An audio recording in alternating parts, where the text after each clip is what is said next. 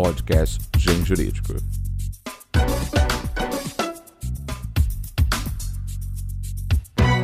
Excelentíssimos ouvintes, colendo internet, egrégio, mundo jurídico. No podcast do Gen Jurídico de hoje, eu tenho a honra de receber o professor João Carlos Souto, autor aqui do, da Forense, que tem conosco uma obra que está na segunda edição, que é a Suprema Corte dos Estados Unidos, contando com as principais decisões, incluindo aí decisões polêmicas recentes que o professor fez questão de trazer ao público brasileiro lusófono para que conheçam e tenham acesso a isso, além de muitos detalhes da Suprema Corte que muitas vezes os livros de direito constitucional não dão conta de reportar com tamanha complexidade. Professor Souto, é um prazer recebê-lo aqui nos estúdios do Gen Jurídicos. Bem-vindo. Eu que agradeço, obrigado pelo convite, fico honrado em estar aqui com vocês. É, considero essa aqui também a minha casa, de um de certo modo, né? Estou na Atlas desde 2015, com a segunda edição do, do Suprema Corte dos Estados Unidos, principais decisões. E, bem, é, o tema é bastante rico, muito interessante. Eu creio é que é a única obra no mercado editorial brasileiro especificamente sobre esse tema.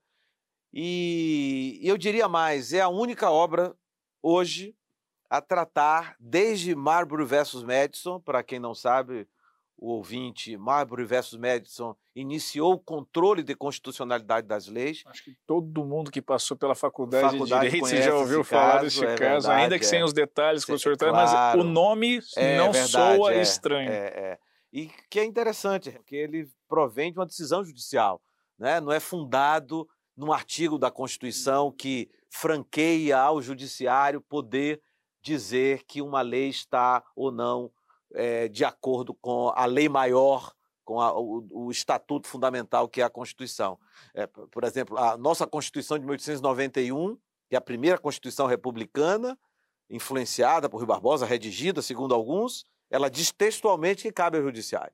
Né? A Constituição da Áustria de 1920 diz textualmente. Mas lá em 1803, você implementar o controle de constitucionalidade é, no limiar do século XIX, é, sem que isso estivesse fundamentado na Constituição, ou, digamos assim, expresso na Constituição, isso é de extrema é, importância, relevância, e por isso que John Marshall é, o, é um ícone da história, da história geral e da história jurídica norte-americana.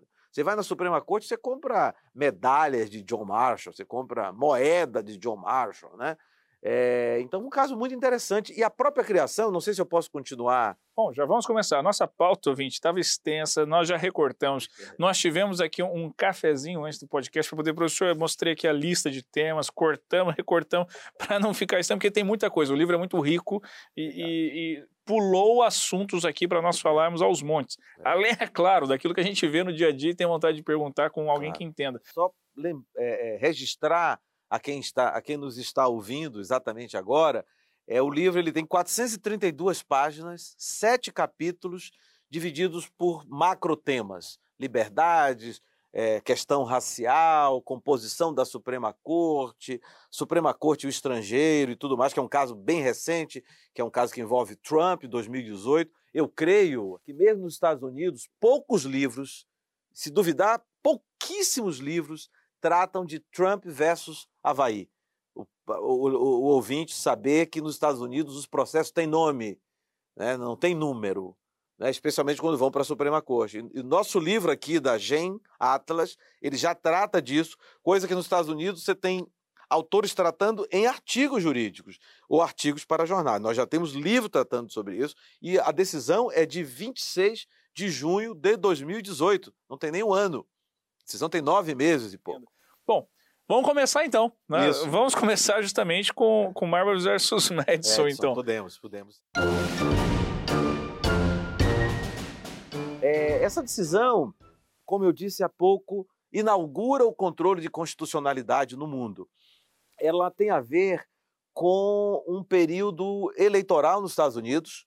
É, o presidente era John Adams, o segundo presidente, é, e o vice-presidente dele era Thomas Jefferson. E na eleição seguinte, de 1802, ambos o Thomas Jefferson, que era vice, foi candidato a presidente contra John Adams, que tentava a reeleição. Thomas Jefferson vence e John Adams, perdendo no legislativo e o executivo, aquele período em que vai entre a eleição e a posse, uhum. que os americanos deram um apelido ao presidente de lame duck, que, que é pato manco, que é, é, vem até hoje. E o que é que acontece? Nesse período, é, o John Adams tenta se encrustar com os seus é, é, correligionários no judiciário. E ele nomeia uma grande leva de juízes. Dentre eles, quem? William Marbury, juiz de paz, um fazendeiro rico que não precisava daquela é, atividade, mas queria ter o título de juiz de paz. E como nós estamos falando de, de 1802 para 1803, no, no, né, é, é, não houve tempo suficiente, não houve tempo hábil de é, nomear e dar posse a todos os juízes. Há quem diga, não sei até que ponto isso é lenda, que o secretário de Estado, que era o encarregado de emitir a, a posse, de emitir o ato de, de, de, de, de nomeação de posse, ficou até meia-noite. Tanto que tem um apelido muito disseminado dos livros de direito constitucional, Midnight Judge, eh, os juízes da meia-noite. E Marbury foi nomeado, mas não conseguiu tomar posse. E o que é que ele faz? Em seguida, ele entra com ação judicial. Ação judicial contra o secretário de Estado, que era aquele que deveria é, proceder à nomeação, James Madison, que é um, também um outro ícone da, da história americana, o chamado Founding Fathers, um dos, né? Uhum. Os pais fundadores, o homem que inspirou o Bill of Rights, a Declaração de Direito Americana, que, é de 17, que foi criada em 1789. É, então ele entra com ação e isso vai parar na Suprema Corte. Quem é o presidente da Suprema Corte? John Marshall. Quem era John Marshall? John Marshall era o secretário de Estado de John Adams, que tinha nomeado. John Marshall poderia, inclusive, se dar por impedido, mas não se deu. E continuou com a ação, continuou julgando a ação. E como é que surge essa questão do controle de constitucionalidade? É, e aí eu contextualizo tudo isso no capítulo 2 do livro, no capítulo 2, é, é, havia uma, uma, uma possibilidade enorme de, se a decisão da Suprema Corte fosse favorável à posse do, do, do Marbury, do William Marbury, o, o, o governo Thomas Jefferson não iria cumprir. Por que, que não iria cumprir? Está muito claro. Por que, que não iria cumprir? Primeiro, porque não era correligionário dele. Segundo, porque o controle de constitucionalidade não estava definido. Terceiro, porque os juízes da meia-noite, o Thomas Jefferson entendia um absurdo, uma excrescência, algo antiético, porque o, o presidente anterior nomeou, no apagar das luzes, é, novos funcionários, juízes, servidores, para cargos importantes. Então ele não iria cumprir. Se não cumprisse, a Suprema Corte ia sair é, debilitada, desmoralizada. O Marbury, o perdão, o, o Marshall estava, obrigado, o Marshall estava entre a cruz e a espada, na medida em que, se desse a decisão favorável a Marbury, via o risco dela ser não cumprida. Se não desse, estaria se despindo de, um, algo, de algo de extrema importância, que é o controle de constitucionalidade, que está, até, eh, está entre nós até hoje. Né? Então seria algo assim é, complicadíssimo. É, eu costumo dizer aos meus alunos em sala de aula e digo no livro, algo que poderia é, postergar o nascimento do controle de constitucionalidade em décadas e décadas. Né?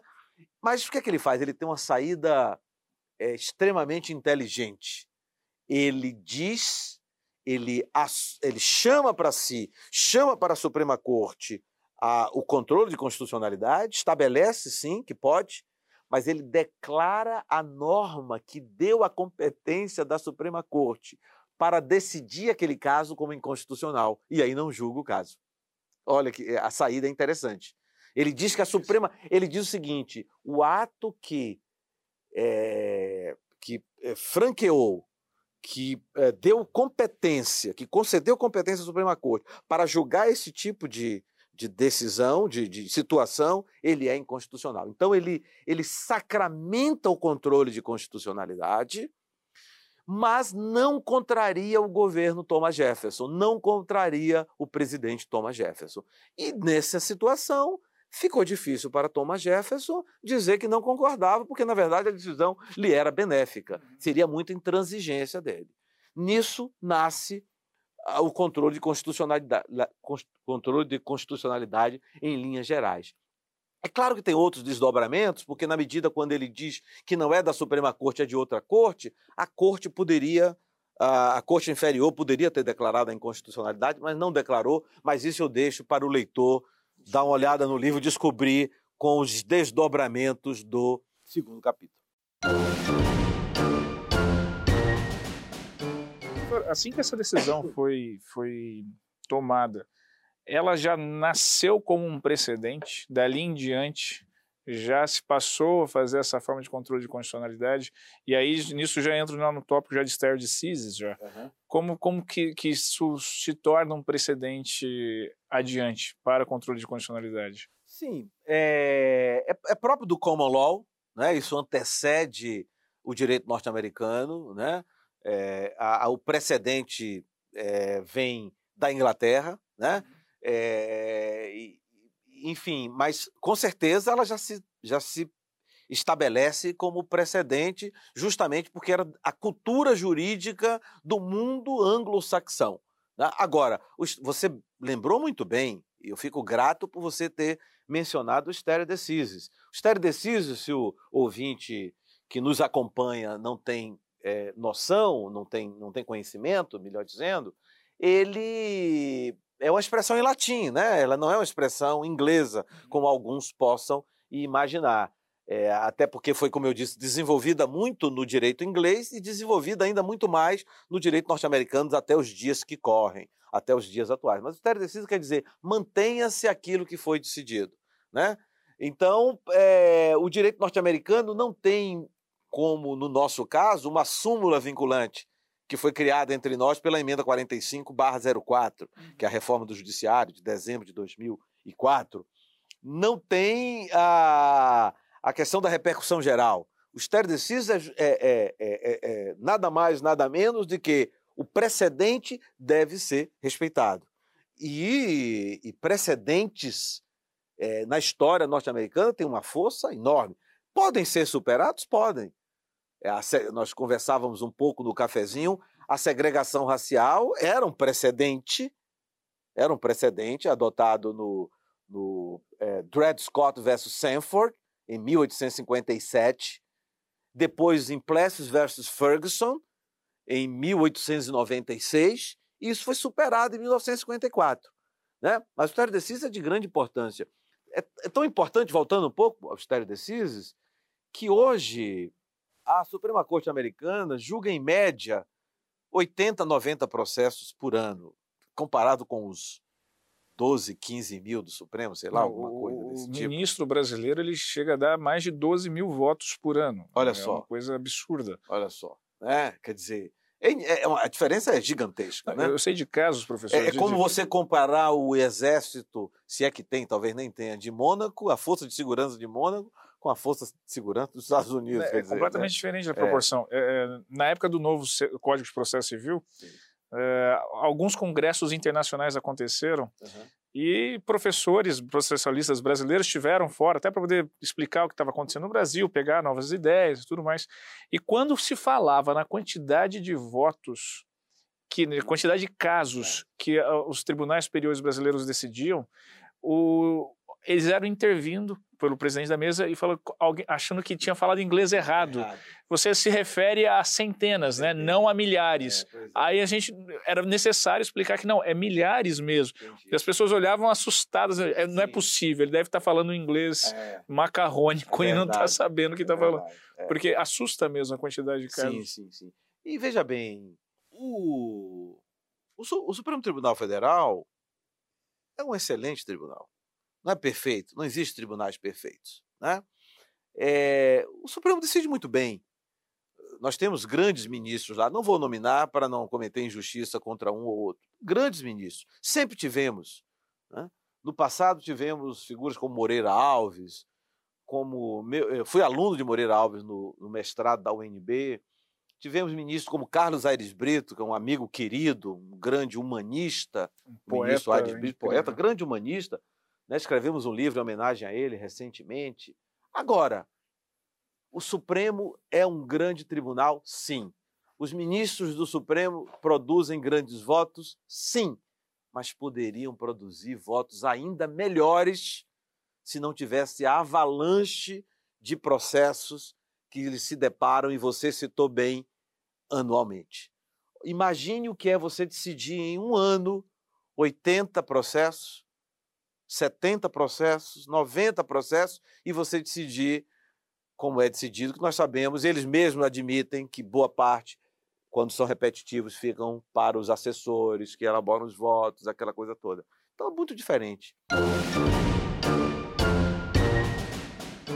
Eu ia mencionar com o professor justamente a talvez até acredito que era o que o professor falaria, sobre a técnica de construção Exatamente. dos votos. É como que se vota na Suprema Corte Americana em relação a como é votado aqui no Brasil? É, exatamente. Bem, a situação é bem diferente, né? Porque no Brasil, sabemos nós, desde longa data, o ministro leva o voto para a sessão, hoje televisionada, que eu creio que precisa se rediscutir até que ponto você tem que televisionar todas as sessões do Supremo Tribunal Federal, é uma questão para se discutir. Né?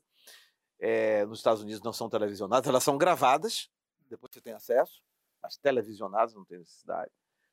É, e o ministro aqui no Brasil leva o voto e apresenta naquele momento: eu sou ministro, você é ministro, você não eh, toma o meu voto como surpresa, vai digeri-lo ali mesmo, ou enfim. Pode até achar o meu voto razoável, mas não tinha conhecimento dele antes, pode, né? O seu já está pronto também. Lá não. Lá a Suprema Corte houve é, tem uma, uma sessão aberta, aberta entre aspas, né? Tem que ter os convidados e tal, número determinado número de pessoas, em que é o chamado hearing, uhum. que equivale a uma audiência, e é ouvido o, o advogado explana e os juízes indagam o advogado por demais. Né? Isso. E essa posição?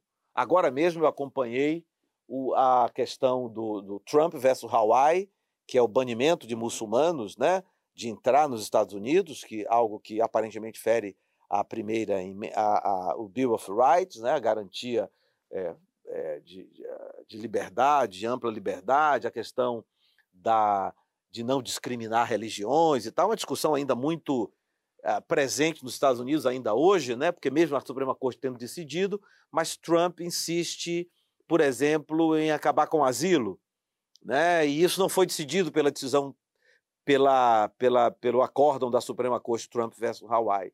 Mas como eu ia dizendo, os ministros que lá, no, você sabe, na Suprema Corte dos Estados Unidos, e o nosso ouvinte é, é chamado de justice, nós podemos traduzir para. Eu, eu faço no livro aqui, no primeiro capítulo, né, que é dedicado ao, à, à, Suprema Corte, um histórico da Suprema Corte, né, e o processo decisório. O, o título do, do, primeiro capítulo é Suprema Corte dos Estados Unidos, origem.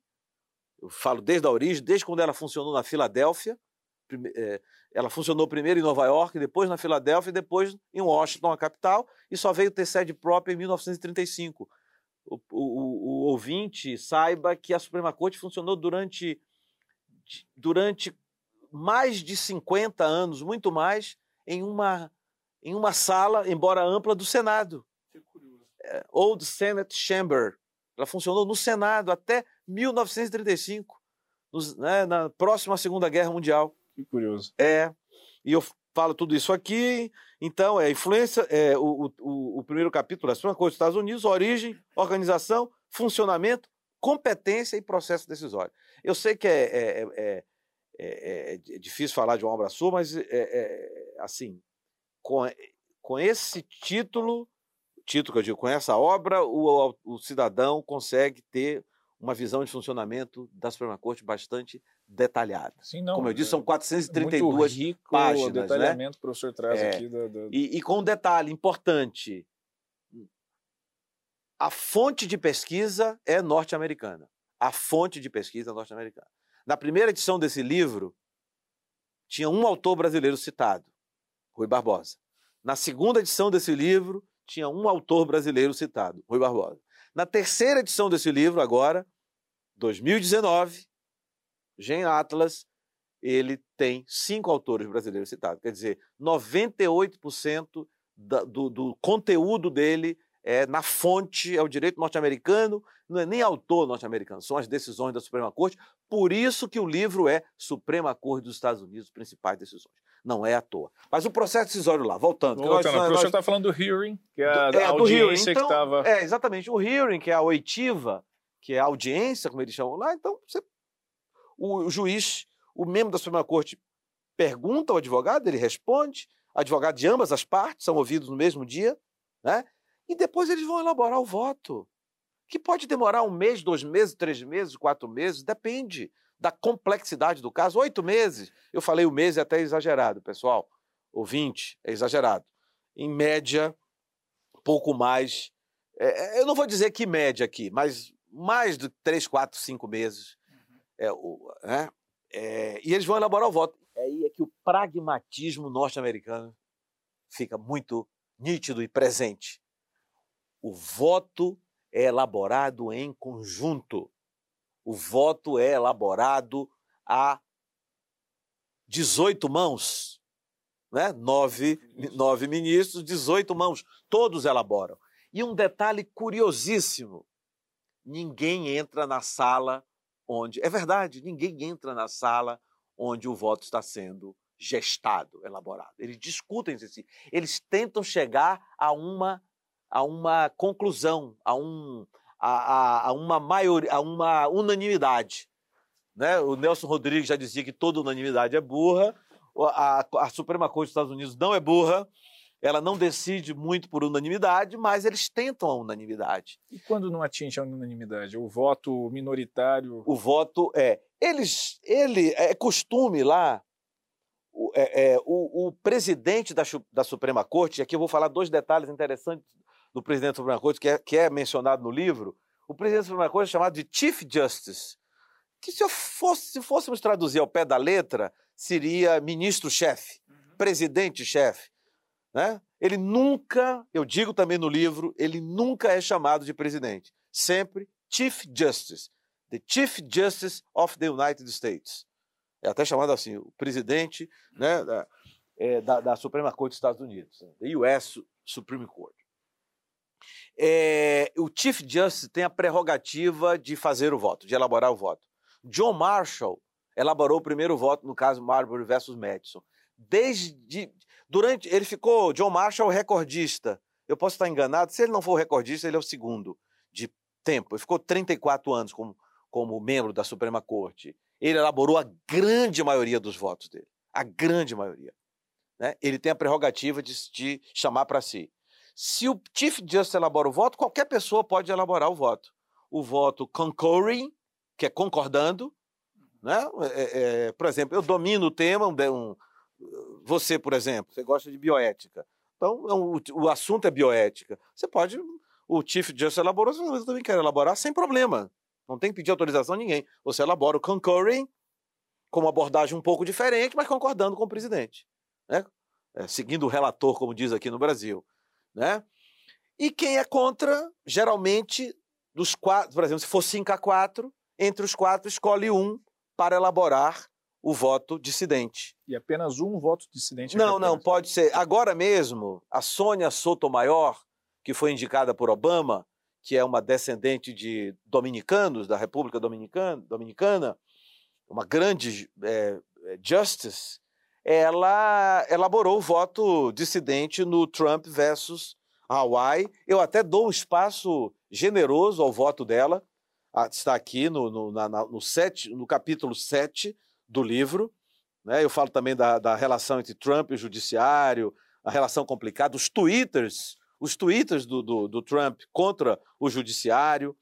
E Aliás, foi proibido de bloquear as pessoas. foi proibido. Muito interessante essa decisão, Muito né? interessante, já que é o Muito- canal de é. comunicação social escrito É, pelo presidente. Exatamente. é. Ele não poderia bloquear ninguém. É. Então, na página 378 do livro, eu falo as razões da dissidência e falo até de Korematsu, que foi um caso da, da época da, da, da Segunda Guerra Mundial, que houve internamento de japoneses nos Estados Unidos, né? Campo de internação, não campo de, de, de- concentração. Não, concentração, vamos falar internamento, interna, né? É, não, não, não, não é a mesma coisa da Alemanha de jeito nenhum, era só uma questão de segurança e tudo mais. Foi parar na Suprema Corte, os japoneses puderam discutir e tudo mais. E na página, eu começo da 376 falando disso, já que já estamos falando de dissidente, né? E na 383, ito- item 6.4, eu falo na grande dissidente, que é a Sônia Sotomayor, que tem um sobrenome parecido com o meu, né? Eu sou João Carlos Souto, ela é Sotomayor, e aí eu falo um pouco do voto dela. Mas você indagou se todos podem divergir, podem, mas geralmente é um só que diverge. Mas nesse caso aqui, ela divergiu, o voto principal foi dela, e o Justice Breyer divergiu também, escreveu um voto, concurring, concordando com a dissidente. E no voto e no voto da maioria, o voto da maioria é ele, salvo engano, é do Chief Justice John Roberts, nesse caso aqui. E o, e o Justice é, é, Clarence Thomas, é até importante falar dele, Clarence Thomas é considerado, levantamento feito, que eu cito no livro também, ele é o segundo, ele é atualmente o juiz mais conservador da Suprema Corte dos Estados Unidos. Ele é negro, nomeado por o Reagan, o Bush, Bush pai, e ele é extremamente conservador. É, ele também faz um voto mais radical do que o voto do voto da maioria, né? mais radical do que o voto da maioria. Mas é, é- então é esse o processo. Então a Suprema Corte jamais é e, e é interessante, não tem sessão para apresentar o voto. O voto é publicado. Você vai dizer, mas como é? No escuro? Não, eu, lembrei, eu falei antes. Tem um hearing antes. Né? Tem a oitiva. Tem a audiência para ouvir o advogado. Ouvido o advogado, tirar das dúvidas. Olha que coisa interessante. Não basta as, as razões, que são gigantes, né?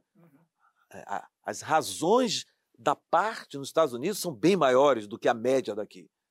É, Páginas. E o Amicus Curiae? O Amicus Curiae é uma instituição. Eu ia perguntar isso, professor, ne- logo após essa menção. Como que funciona a Micus Curiae lá em, em relação, puder inclusive fazer um comparativo com o Brasil? É, é bem parecido porque nós, nós é, absorvemos de lá, né? E, e aqui eu quero falar em absorver, eu te- eu tenho que fazer um parênteses, você, se, eu, se eu esquecer de falar no Amigos Curtos, você vai me lembrar que às vezes meus alunos dizem, "Não, professor, o senhor fala bastante dos Estados Unidos. Eu digo, olha, o nosso direito constitucional, embora a- o direito constitucional alemão, depois do pós-guerra, assumiu esse contorno aí da questão da- da- da- da- do neoconstitucionalismo, que eu acho uma expressão, eu, eu- vou falar aqui, é interessante falar para um público bem amplo, eu acho o neoconstitucionalismo uma expressão bem polêmica, eu nunca vi dizer, alguém dizer que era polêmica, mas eu particularmente acho. Sabe por quê? 11, é, 10 entre 10 autores de direito constitucional falam de neoconstitucionalismo, certo? Eu não vou contestar a existência do neoconstitucionalismo, porque não tem como. Agora, é neoconstitucionalismo ou é neoconstitucionalismo europeu? Porque o que a Alemanha passou a decidir a partir da década de 50, depois da Segunda Guerra Mundial, os americanos já decidiam há muito tempo. Né? A, a, a, a, preponderância da corte, a, o ativismo judicial, isso está presente nos Estados Unidos desde 1803. Então, falar só neoconstitucionalismo. Será que a expressão.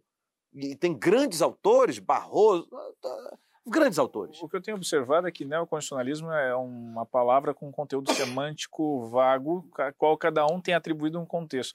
O que muitos, inclusive, confundem, né, isso é criticado por uma, por uma corrente forte da filosofia do direito, é a confusão de neoconstitucionalismo com pós-positivismo. Sim. Muitos têm feito essa confusão. É. O, o que eu vejo de protagonismo da, da corte alemã é porque eles mesmos admitem, falam, olha, depois que surgiu o pós-positivismo de Friedrich Miller e tudo mais, sim, sim. aí surgiram as técnicas de decisão deles, eh, que acho que tem nos influenciado fortemente. Mas em relação ao neoconstitucionalismo e a construção do conteúdo decisório, é, eu, eu, vejo também que tem uma grande ligação com o que já foi feito anteriormente com os Estados claro. Unidos, mas... É, né? Evidente. Com relação a Amicus Curi, é, é, é, muito semelhante, porque nós importamos isso, né? É, é, isso vem de lá, uhum. né? Isso vem de lá. Como vem de lá o bicameralismo federativo, como vem de lá a Suprema Corte, como vem de lá a repercussão geral, né? É, porque o juiz da Suprema Corte só, só aceita o processo se ele tiver interesse que transcenda o, interesse, o mero interesse do autor. Isso nada mais, nada menos do que a repercussão geral que nós trouxemos de lá também. Mas o Amigo Escuro é muito parecido. Agora, o que eu noto, eu não sou estudioso específico sobre esse tema, o que eu noto é que o Amigo Escuro lá é muito presente. É, é, como a sociedade é mais engajada, mais politizada, é, é eu noto que é, quando o tema é relevante, como esse, recente, do travel ban, da, da, da proibição de muçulmanos entrarem nos Estados Unidos, quando nós detect... É é, é, é, você vê que a presença é muito mais é, forte, é maciça, de amigos curi é, solicitando atuar na, na, na, na, corte. Agora, eu não me recordo, Harrison, de amigos curi fazendo sustentação oral. Aqui é possível, né? Aqui é possível, inclusive na DI e tudo mais. Eu não me recordo de Amicus Curi fazendo sustentação. A manifestação do Amicus Curi lá não é uma audiência, portanto, não tem um é, hearing de, de Amicus Curi. É, é, é, é, como eu disse, eu não me recordo. É, é, eu vejo manifestações por escritas e manifestações encorpadas, manifestações importantes e tal. Agora, Amicus Curi fazendo sustentação oral, eu não me recordo. Mas funciona bem parecido bem parecido. E gera um impacto na, na decisão. Ah, sim, né? com certeza, com certeza. Eles o, o, o, é, costumam, inclusive, mencionar por vezes. O voto é muito minucioso. Por favor, que o, que o, que o, que o ouvinte, que quem nos assiste, não confunda, não, é, não, não pense que eu estou dizendo que o voto do, aqui no Brasil não é minucioso. Né? Até vota-se de forma muito minuciosa, especialmente depois da TV Justiça. Mas, é, mas o voto do, do o voto elaborado pelo, pelo, por aquele que foi encarregado de fazê-lo é muito minucioso, muito detalhista. Muito, olha aí uma coisa que você lembrou há pouco: muito precedentes, muitos precedentes são citados precedentes buscando no século XIX, e no século XIX decidiu assim, no século XX decidiu assim. Uma construção. Uma, né, vai uma da, construção e traz, e, entendeu? Às vezes decisões que não são da Suprema Corte, de cortes inferiores. É muito raro, né? O, o, a Suprema Corte americana citar cortes de outros países, né? Muito raro. Professor, e, e, já o professor mencionou anteriormente algumas decisões nesse sentido. Eu queria abrir agora um tópico também para falarmos sobre isso, que é a questão racial no tribunal. Uhum. O professor mencionou, inclusive, né, que o que leva Obama a ser eleito foi é. uma decisão. É, é, essa é uma tese minha. É, é, é, por certo, não é. Por certo, algum, alguém já deve ter falado em algum instante. Mas eu quero crer. Obama foi um grande presidente, né? Você sabe que Obama era professor de direito constitucional. Né? Obama não é só o primeiro negro a ocupar a Casa Branca. Eu disse isso, eu disse isso numa entrevista na TV Justiça, no Direito Sem Fronteira da TV Justiça.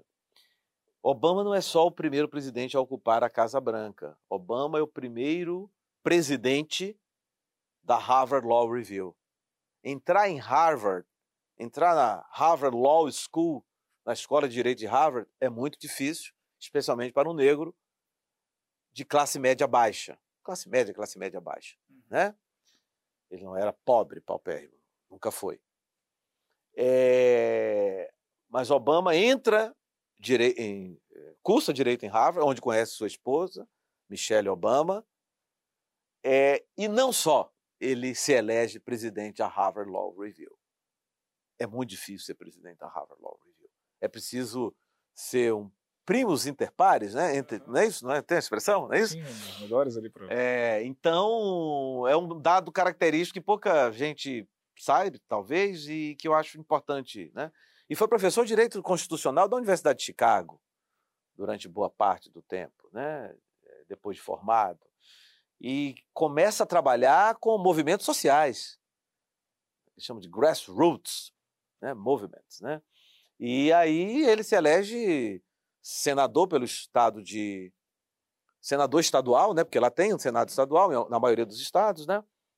e depois senador é, para o, o Capitólio, para o Senado. Agora, eu não tenho dúvida alguma, não fosse a Suprema Corte em 1954, dificilmente Obama seria é, chegaria a presidente dos Estados Unidos. Obama não, qualquer um. Em, em, curto espaço de tempo, que eu quero dizer. É, 40 anos, 40 não, né? É, 50 anos, 55 anos, do ponto de vista histórico, é muito pouco tempo. Quer dizer, 55 anos Obama se elege para a Suprema, para o, o, o, a presidência da República em 2008. A decisão que acabou com a segregação em 1954. Nós estamos falando da Brown versus Brown versus Board of Education. Foi decidido em 1954, dá o quê? 46 com 8, 54 anos. Do, há 54 anos, se Obama entrasse no Capitólio, no Senado, ele iria ser designado para o banheiro, o, o, o toalete de, destinados a negros. não estou falando nenhum absurdo, estou falando de dado histórico, uhum. né? Mas antes ainda Se ele entrasse no restaurante, ia ficar na ala, né? Nós temos grandes filmes sobre isso, né? É... Mississippi em Chamas, uhum. por exemplo, né? Vai ter filme. É... Mas antes do Brown of Education, ah, teve outras decisões também. Mas vamos, vamos, vamos, começar nessa é, é evolução para entender os precedentes. Eu citei lateralmente duas aqui, né? Uh -huh. Eu citei é, Dred, Foster, é, Dred Scott, perdão, Dred Scott versus Sanford, decidido em 1857, é, quando era um Chief Justice, quando era um não, né? Quando era Chief Justice o Roger Taney, que era escravocrata. E ele diz na sua decisão é que o negro não é cidadão e não pode pleitear perante a Suprema Corte. É um caso interessantíssimo, porque em 1857 os Estados Unidos estão caminhando para a abolição. A abolição é de 61, não é isso? Se não me falha a memória. Década de 60 do século XIX. E alguns, todos nós sabemos que os Estados Unidos passaram a ser colonizados no lado oeste, no lado leste, né, a costa oeste, né, East Side, né? Então você tem as 13 colônias inglesas ali naquele Delaware, Connecticut, eh, Inglaterra, é, New York, né? E por aí lá vai. Filadélfia, são as 13, né? Algumas das 13 colônias. Rhode Island, estou citando algumas. Delaware, né? Estou citando algumas das 13 colônias. E ele vai se expandindo, né? Uhum. É, ocupação de terra indígena, compra de terras da França, que é a, a Louisiana Purchase, e, o, e ali o oeste, o caminho para o oeste, tomando terra da, do México, Califórnia era lá e cá resolveu se juntar, né? E alguns novos territórios, Missouri, por exemplo, não podia ter escravidão, era uma lei.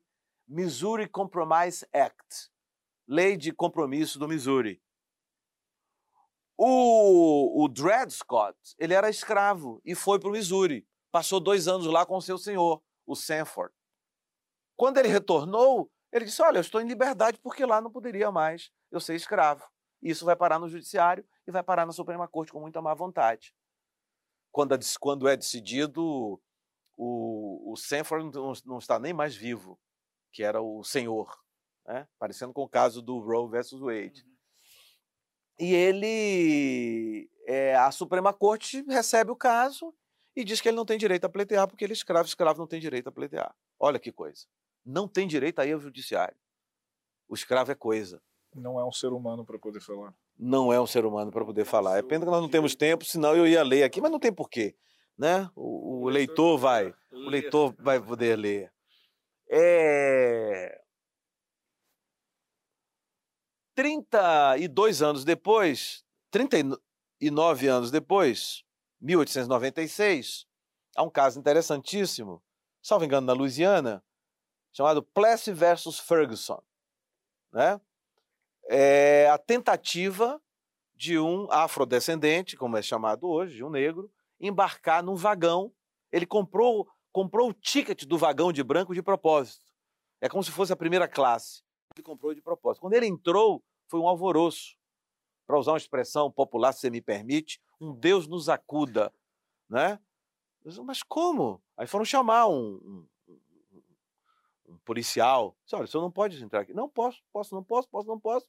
Foi arrastado para fora, levado à delegacia, fichado e processado. E aí começa uma discussão jurídica. 1896. Se ele poderia ou não. E a decisão da Suprema Corte é também contrária. Não poderia estar ali. É. A, olha, olha só. Olha que coisa interessantíssima, caros ouvintes. Em 1857, a Suprema Corte decidiu. Em 1857, a Suprema Corte decidiu que o negro é coisa e que o negro não pode pleitear perante o Poder Judiciário. Uhum. Em 1896, não existe mais escravidão, porque ela foi sacramentada por Lincoln e que levou à Guerra Civil. Há quem diga que o caso Dred Scott versus Sanford foi um dos estopins da Guerra Civil. Eu falo isso no livro, um dos estopins da Guerra Civil, porque é, viram ali. É, enfim, a coisa começou a tomar outra forma. Em 1896 não tem mais escravidão. A escravidão já foi abolida a guerra de secessão acabou. Mas o que é que tem? Tem a divisão, a divisão racial, racial muito forte, muito forte no sul do país, no país inteiro. No país inteiro, mas especialmente no sul do país, que tem uma expressão em inglês que é separate but equal, separados mas iguais. Essa é, é. E aí a Suprema Corte agora não vai decidir se o negro pode ou não pleitear direito perante o judiciário. Ele pode. Mas o que é que o Suprema Corte diz? Olha, ele pode, mas a segregação é constitucional. Porque a segregação, palavras da Suprema Corte em 1896, não são minhas, por favor. Porque a segregação é normal. Todo mundo está sendo tratado igual. Você está indo no mesmo trem, só que em vagões diferentes. Ora, isso não é argumento. Isso não é argumento. Não, é um preconceito. É um preconceito terrível, jurídico. absurdo, odioso. Preconceito com verniz jurídico. Né? É... E a Suprema Corte diz isso. Outra decisão lamentável da Suprema Corte. Né? É claro que ela tem. Eu digo isso no livro também. A Suprema Corte tem muitos mais acertos do que equívocos. Mas este foi um Mas este foi um dos grandes equívocos. Né? Esse é um dos grandes equívocos. Bem, nós Falamos de 1857, Dred Scott versus Sanford. Falamos de 1896, Plessis versus Ferguson. Agora nós vamos parar em 1954. Metade do século XX. Brown, Linda Brown versus Board of Education. O caso é conhecido lá nos Estados Unidos como Brown versus Board of Education. O, o, o, o título completo é Linda Brown versus Board of Education of Topeka, que é o nome da cidade. T-O-P-E-K-A. É... Linda Brown morava a aproximadamente 800 metros de uma escola. Mas ela, para ir à escola, ela andava, eu não lembro exatamente, 9 quilômetros. Ela morava a 800 metros de, de uma escola, mas para ir à escola, ela andava 9 quilômetros. Por que, que ela andava 9 quilômetros com o pai? Porque a escola para negros Porque era... a escola era só para brancos, aquela que estava perto da casa dela, e ela tinha que ir para a escola para negros. E aí ela entra na justiça. E o caso é fantástico. O caso é fantástico.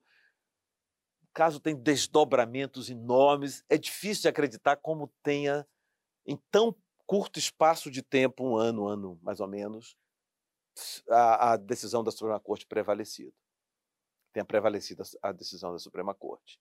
Aí é um tempo de evolução, é o tempo de Martin Luther King, né, que vem... Black vem, Lives Matter. É, o, não, o Black Lives Matter é, é, atual. O Black Lives Matter, ele é...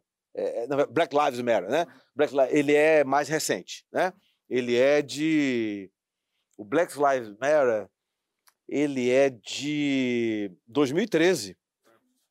É, ele é de 2013. É um movimento contra o assassinato de um de um jovem ah, negro americano na Flórida por conta ele está passando numa área residencial e um segurança privado o confunde com alguém eh, perigoso e atira nele, entendeu? É um caso bem mais recente. Isso quase não ocorre no Brasil. É, é o caso. Bem, eu não vou. É, não vamos... Mas o professor menciona no livro, embora seja não. Sim, mas deixa eu só. Perdão, sim. É, que o modo como aconteceram as coisas lá, inclusive com essa decisão do judiciário, uhum. no contexto é, que se agrega a movimentos sociais, uhum. isso foi uh, muito relevante para o modo como hoje em dia se encara a questão racial nos Estados Unidos comparativamente ao mesmo movimento no Brasil. É, assim, eu tenho que falar com muito cuidado, porque eu não sou sociólogo nem antropólogo. Eu digo isso no livro, inclusive, também. Né? Não, temos, é, é, é, não, não é uma área que nós dominamos, e, enfim. Mas é, o que se percebe é que talvez como lá tenha sido mais doloroso e tenha doloroso, eu digo, a, a, a, segregação, porque aqui ela é disfarçada, né? Segregação no Brasil é disfarçada, ela é subliminar, né? Uhum. Como tem sido mais doloroso e tenha requerido, exigido mais engajamento, essa a, a, a, luta lá ela é mais acirrada, né? Ela é mais preocupada. Eu, eu, eu dizia pouco, né? Em 1967 já tinha um negro na Suprema Corte. Né? Thurgood Marshall Thurgood Marshall, que um negro colocado por Kennedy o colocou na administração pública, em cargo relevante. É... Mas quem o colocou na Suprema Corte foi o sucessor de Kennedy, que é o texano, que eu não estou me recordando agora, o Lyndon Johnson.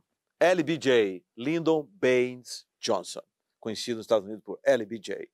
Né? Então, a 67, primeiro negro. Segundo negro na Suprema Corte, 90, 1990, mais ou menos, década de 90. Aqui no Brasil, 2004, 2005. Né? Você vê que. Né? Qual é o ator negro de grande relevância aqui no Brasil? Milton Gonçalves? Mais um ou outro? Nos Estados Unidos, quantos? Eu, eu digo lá que o engajamento. É claro que o problema racial lá é difícil. Em 1998, eu fui estudar em Harvard. Fiz um curso lá. O, o Sérgio Moro, ministro, hoje ministro Sérgio Moro, foi meu colega. Fomos colegas lá. Nós temos fotos juntos na época, em 98. Eu lembro muito bem, saindo do, do, do, do, do, onde estávamos residindo, indo para, para a aula, eu parei no lugar, é, e você sabe, ainda hoje tem, mas antes era sem a internet era mais comum. 98 ela ainda estava dando, engateando um pouco, né? É, aqueles painéis que vendem jornais, aquela, aquela né, que você coloca a moeda e tira o jornal, e tinha lá uma notícia, eu fiquei lendo. Naquele, naquela semana, uma escola tinha sido incendiada nos Estados Unidos e a diretora era negra. Não a escola inteira, né? uma sala, né? um ato de vandalismo. Mas isso diz muito. Ela dizendo que ia embora. Harvard fica em Massachusetts. Na verdade, fica em Cambridge, no estado de Massachusetts, bem perto de Boston. Essa é a história do negro nos Estados Unidos, né? De, de, de muita luta, de muita dificuldade, né? Você lembrou Black Lives Matter? É um movimento que surge porque o problema ainda persiste. Então a comparação em um de outro é muito rica, né? né? Você tem mais problemas lá, mas você tem mais avanços. Você tem menos problemas aqui, você tem menos avanços.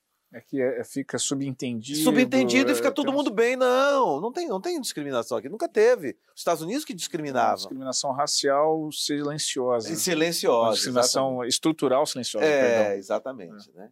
Então, é, é, é dessa forma.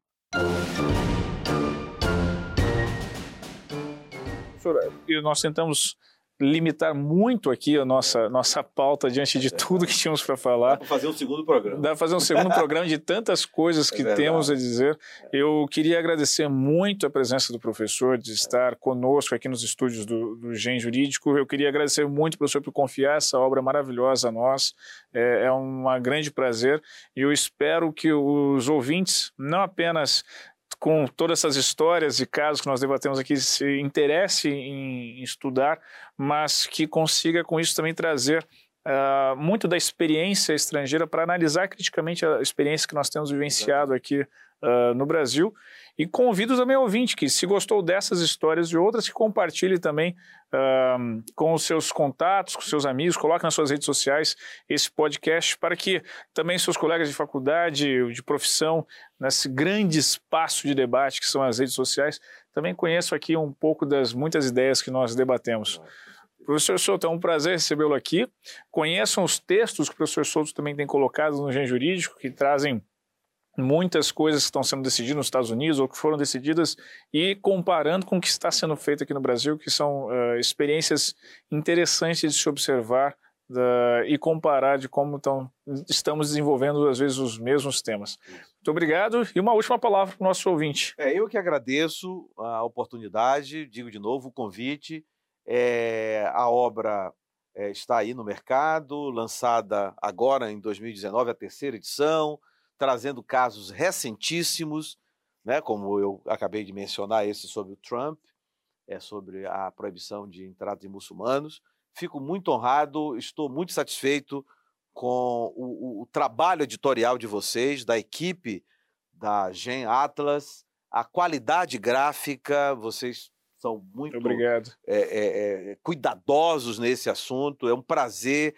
É, eu noto pessoas que pegam o livro e elogiam a capa. Aliás, está de parabéns aquele que elaborou a capa. É, transmitir a ele. É, exatamente. E, e enfim, é, é, é, muito bom. Eu vejo esse livro é, é nada melhor do que o pai da obra para falar sobre ela. Assim, o, o professor que nos ouve é, pode trabalhá-la no constitucional, no processo civil, na graduação, na pós né? Você tem muitos temas que você pode elaborar mini cursos sobre isso. Então, é, é, eu creio que é uma obra rica e que, enfim, é uma satisfação tê-la publicada aqui pela Atlas. Muito obrigado. Um grande prazer, professor. E nos vemos no próximo programa, então, do podcast aqui do Zen Jurídico. Um forte abraço e até lá. Podcast Gen Jurídico.